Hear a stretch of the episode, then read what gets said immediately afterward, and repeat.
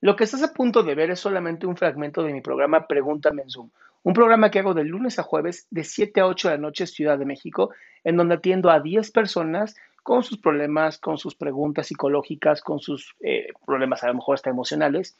Espero que este fragmento te guste. Si tú quieres participar, te invito a que entres a adriansalama.com para que seas de estas 10 personas. Buenas noches. Un poquito más fuerte, mi amor, habla o acércate al micrófono.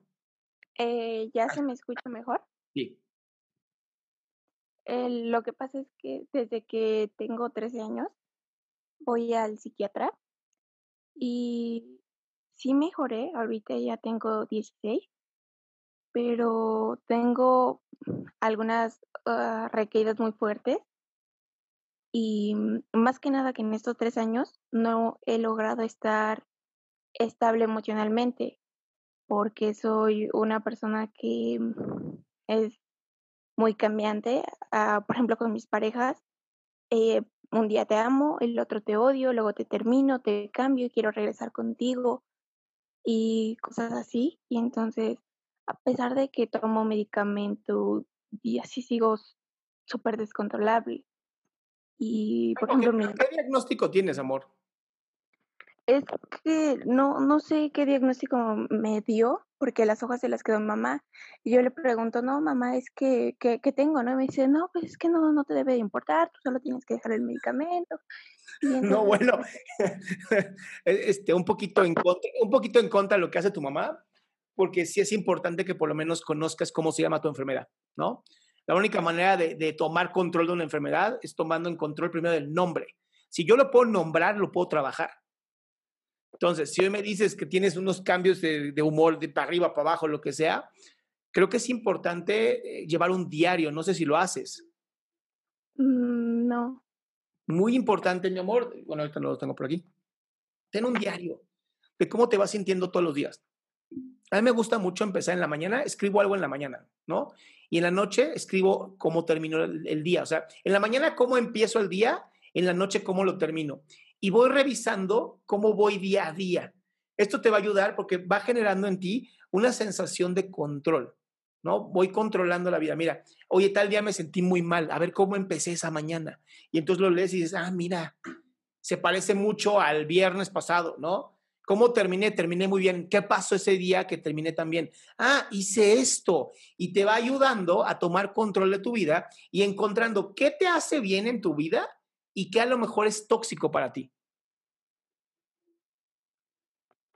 Ok. Pero es bien importante. O sea, yo sé que te va a tomar más o menos 5 o 10 minutos todos los días en la mañana, 5 o 10 en la noche, pero vale la pena. De verdad vale la pena.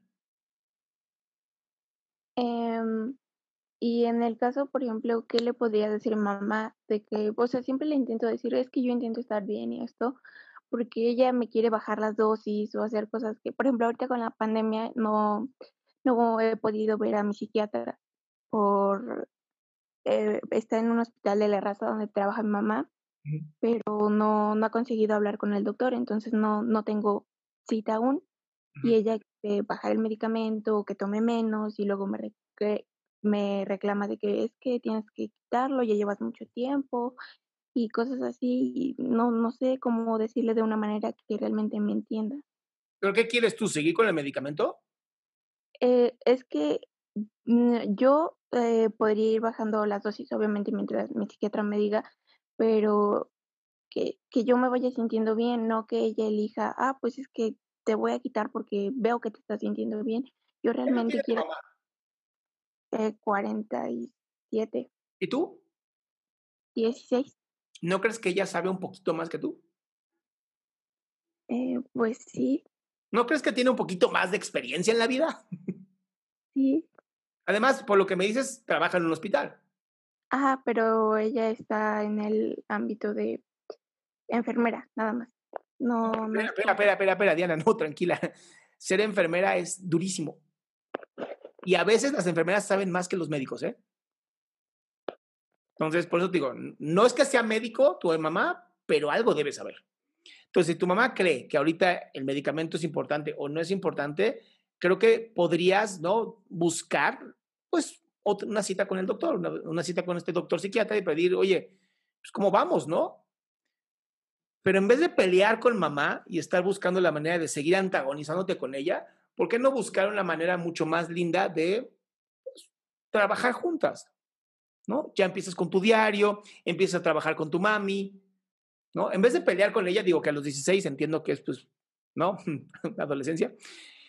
También creo que es importante que tú empieces a tomar control de tu vida, ¿no? Y control de también cómo te sientes tú y la historia que te cuentas. Sí, está bien. Gracias. Bye.